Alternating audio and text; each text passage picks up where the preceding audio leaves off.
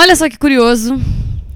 Essa semana faz um ano desde que eu tomei um passo super importante na minha vida. E até mesmo esse passo é algo interessante que deu o nome deste podcast, que é Amo um Problema.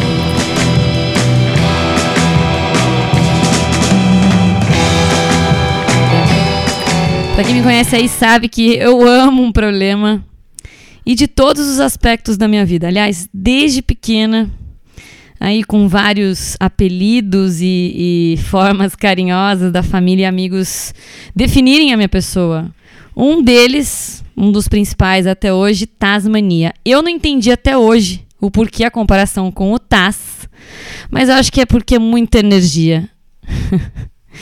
Brincadeiras à parte, eu só fui entender isso, a questão do problema, o quanto isso não é um problema, e sim a solução, anos depois, agora fazendo aqui é, o trabalho em si, e, e já nessa fase adulta, que eu descobri e entendi este problema que tem nome: designer ou design thinking, ou design de vida. Os designers de vida é, é, e o conceito do design thinking, ele vai muito por isso, pela questão, pela perspectiva do problema. Agora, se você está escutando aqui pela primeira vez, esse primeiro podcast, calma. Eu não vou falar palavras difíceis, conceitos complicados. Eu vou falar do nosso dia a dia, das nossas situações, tanto pessoais quanto profissionais. Mas eu tenho que fazer referência nesse primeiro para falar sobre essa questão do problema, que vai definir todos os outros e demais episódios deste nosso podcast. Problema, no final das contas, ele é a solução. Na verdade, a questão deste problema sempre será a solução. E uma coisa que uh, as pessoas que trabalham com design thinking, que são designers de vida, que utilizam essa abordagem, tem uma frase muito importante que é o que define a minha vida hoje, sempre definiu. Só hoje que eu entendo, tudo bem que quando pequeno eu levava de uma outra forma.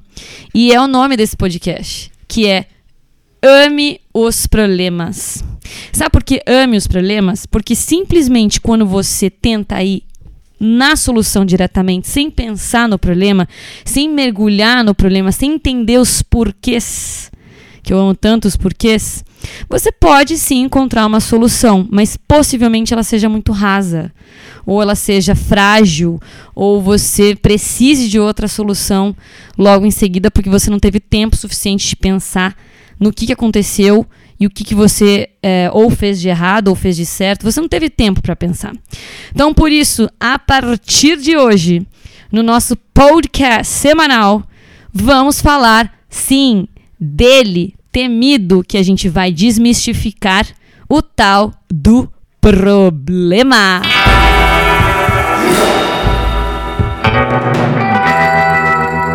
Então vamos começar aqui. Essa questão do problema.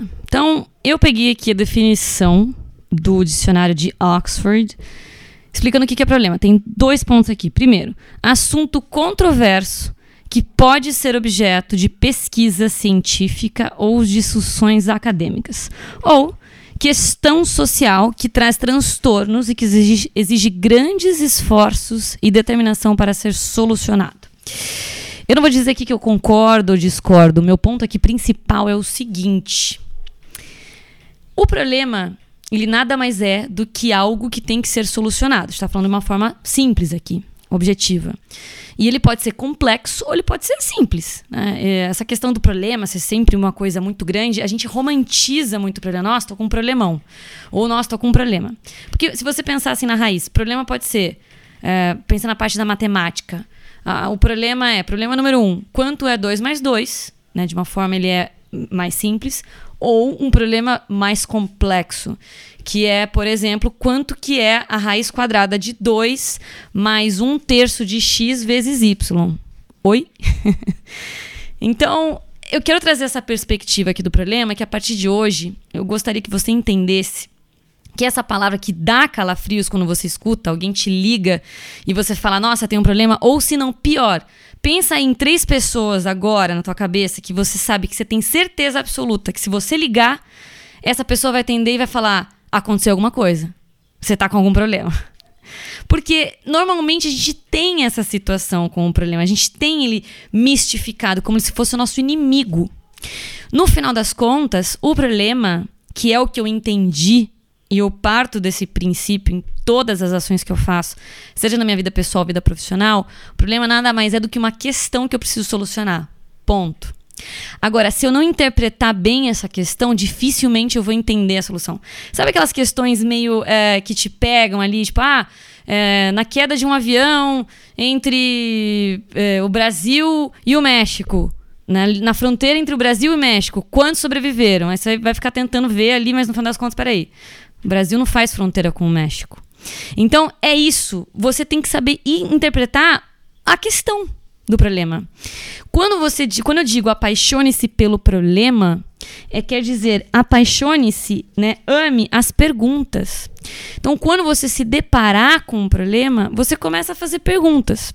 E eu vou dar aqui um breve, um, um breve resumo, uma breve introdução do que aconteceu aqui é, há um ano, quando eu tomei a decisão de deixar ao lado, né, não é de lado não, ao lado, no meu ladinho aqui, 17 anos de hotelaria para encarar um grande problema que são os meus projetos pessoais.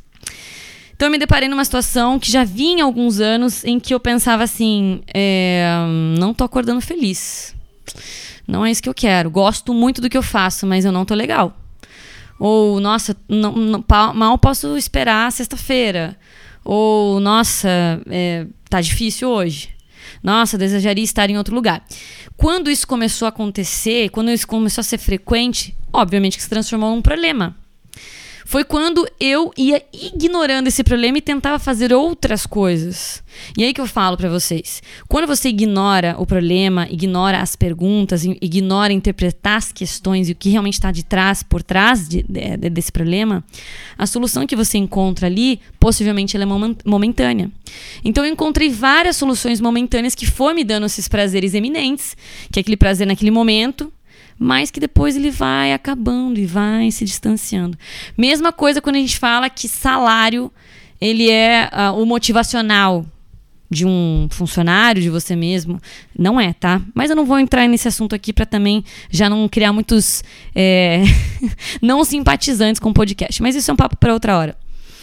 Mas a questão é, eu fiquei com essa situação, com esse meu coração partido. Eu falei, cara, o que, que eu vou fazer? E explodiu a pandemia.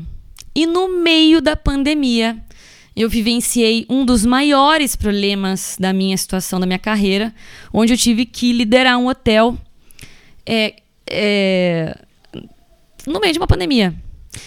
Eu era a subgerente geral. A gerente geral tinha acabado de, de ganhar bebê, o Pedro, lindo. E eu estava à frente do hotel, ali responsável pelo hotel durante cinco meses. Então ela tirou, é, ela saiu no dia se eu não me engano, no dia 10 de março ela saiu do hotel e dia 17 a pandemia explodiu. Ou seja, eu tive sete dias ali de sossego para depois eu encarar tudo aquilo. E sabe o que aconteceu? Eu tive um medo danado, tremendo, porque você estava em contato com pessoas, com uh, hóspedes, com uh, funcionários, todos com medo. Né, do, do incerto, do, do desconhecido. Esse é um tipo de problema muito complicado, porque você não consegue analisar. Porque é uma coisa que não tem como você entender analisar, porque é uma coisa nova, obscura, que ninguém tinha a mínima noção. Então aí você lida de uma outra forma, que também vai ser um, um, um podcast, um próximo assunto. Mas depois de eu ter encarado tudo isso, do incerto, do, do desconhecido, eu olhei e falei, Nina, está na hora de você vencer a purinha síndrome do impostor ou síndrome da impostora. Eu me freava, me barrava, não queria olhar para dentro de mim para entender realmente onde estava o problema por medo.